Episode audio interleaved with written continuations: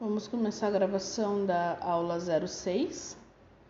Curiosidade sobre a Idade Média e o Renascimento. Será verdade?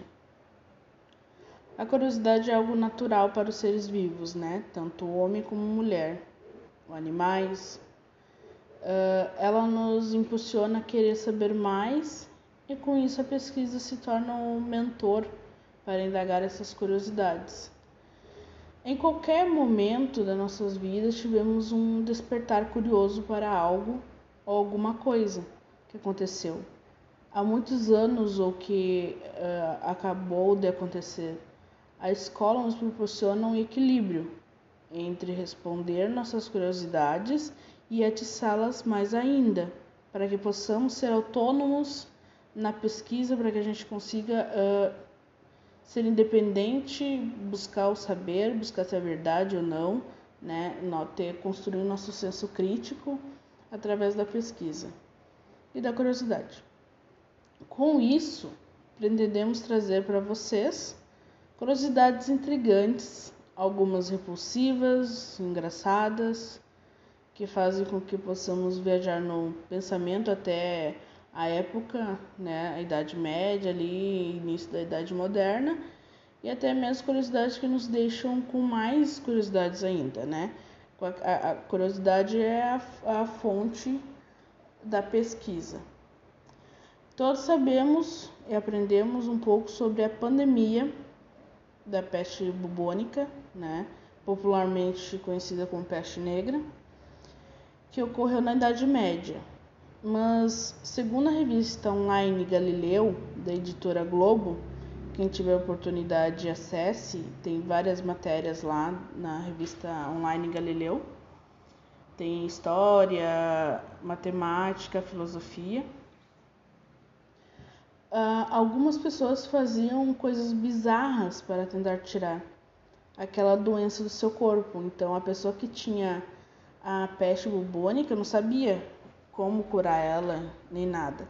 Então, na cabeça delas faziam algumas coisas, como por exemplo, elas pegavam uma galinha, tiravam a, uh, depilavam a galinha na parte traseira dela e passava a parte traseira da galinha nos seus machucados, nos seus ferimentos do, uh, pelo corpo. Outra maneira bem errônea de tentar se livrar da peste era ficar no esgoto. Eles achavam que o mau odor acabaria com a doença. Temos também a, na Idade Média tinha uma mortalidade grande de crianças por doenças que elas não eram imunes, né? Uh, eu ou que simplesmente ninguém sabia o que era. Até seus seis anos de idade, cinco, seis anos de idade, a criança não recebia a atenção que hoje nós temos por elas, né? Hoje a gente tem uma atenção maior com as crianças desde que nascem até elas serem independentes, no caso até elas serem adolescentes ou mais. Na época não era assim. Na época a criança nascia e os pais já estavam preparados, digamos assim, para que elas não vingassem, né? não sobrevivessem até os seis anos de idade. Passados seus cinco ou seis anos de idade, os pais começavam a voltar suas atenções a essas crianças. Então, para você ver que a mortalidade infantil lá na época era grande, por vários motivos. Já pelo livro, já vou dar uma dica de livro também, para quem tiver a curiosidade, saber mais. É, o título é Idade Média, 31 fatos e curiosidades sobre a época mais louca da história. Nesse livro, a gente encontra curiosidades que as pessoas não tinham, sobrenomes, né? E quem tinha esse sobrenome, quem tinha brasão, eram os nobres. Uh, os plebeus eram reconhecidos somente pelo seu primeiro nome e pela sua profissão. A gente pode dar o exemplo de uh, André o carpinteiro, Maria a cozinheira. Geralmente, quem recebia fora da nobreza um sobrenome era algum cavaleiro ou alguém, algum guerreiro que sobreviveu a alguma batalha e, e recebia essa nomenclatura.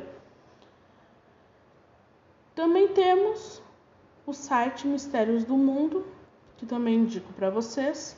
Só colocarem no Google, no Google, quem conseguir pesquisar online, Mistérios do Mundo.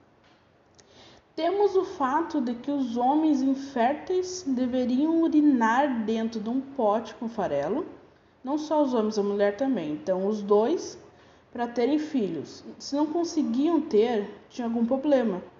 Então, quando eles procuravam alguma ajuda, o que, que mandavam fazer? Você pega um pote com farelo, urina dentro, cada um urina no seu, o homem urina no dele, a mulher urina no dela.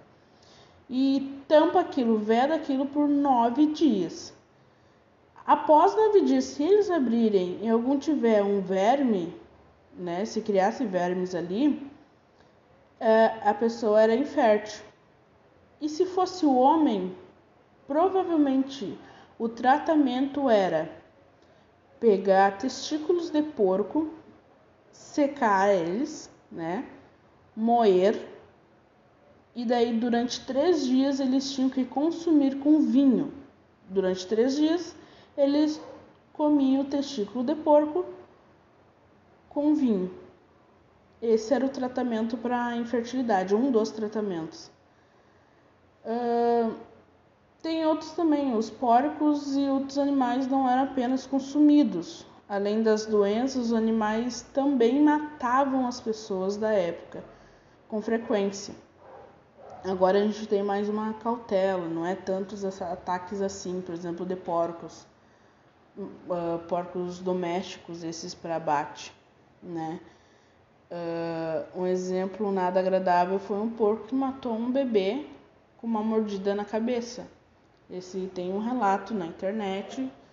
Quem quiser procurar mais a fundo, é só olhar ali no, no Google, a gente tem uh, vários relatos.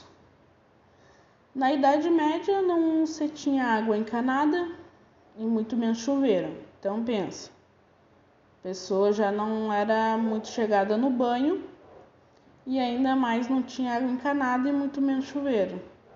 Então essas pessoas tomavam banho todos na mesma água. Uh, não só na mesma água, né? Naquelas banheiras. Não sei se vocês se lembram ou se recordam de alguma banheira que vem na cabeça de vocês. Na minha, eu me lembro de filmes ou séries, as banheiras para uma pessoa de madeira. Então as mulheres iam ao, ao poço, pegavam água, esquentavam, enchiam aquela uh, banheira. Começava pelos mais velhos e ia até os mais novos, na mesma água. Então pensa, o, a pessoa mais velha da casa tomava banho na água limpa. Até chegar no filho mais novo, aquela água já estava podre, já estava. Não sei nem como que conseguiam tomar banho, não dá nem para imaginar, isso já é meio nojento. Uh, mas era assim, né? Que as pessoas tinham o costume de tomar banho. Você pensa que até aí, né, tudo bem. Mas lembra que as pessoas não, não, não costumavam a tomar banho, então ficavam meses, não é ficar um dia ou dois, é meses sem tomar banho. Uh, a... Então imagina, a criança mais nova da família tomando banho numa água grossa, né? Uh, na Idade Média teve um surto de pessoas que saíram dançando sem parar pela cidade. Iniciou essa dança louca, né, ou histeria coletiva, iniciou por uma mulher que do nada começou a dançar e tem esses relatos na história. Essa mulher começou a dançar e depois outras pessoas começaram a dançar também, e quando vê um vilarejo já estava dançando, e as pessoas, ao dançar cansavelmente, elas pegavam e, infelizmente, vinham a falecer. Alguns acreditam que essa histeria coletiva veio da, do consumo de farinhas estragadas, mofadas Lembrando que na época as pessoas eram bastante humildes, né? Eh, tinham um índice de pobreza maior que digamos agora. Então elas consumiam o que tinham e se estava estragado ou não, elas consumiam. E na, na fabricação, né, a farinha mofada, na, na fabricação do pão, após elas comerem, elas ficavam alucinadas. A mesma coisa que tomar LSD. Imagina, se tu tá, tá louca, já tá bem grog, ainda continua consumindo aquilo, um mal vai fazer. Uh, mas saindo da Idade Média, né, indo na direção ao renascentismo, ali no início da Idade Moderna. Vamos falar sobre algo mais agradável, né? Vamos sair um pouco disso. Vamos falar sobre pinturas e curiosidades que elas uh, escondem.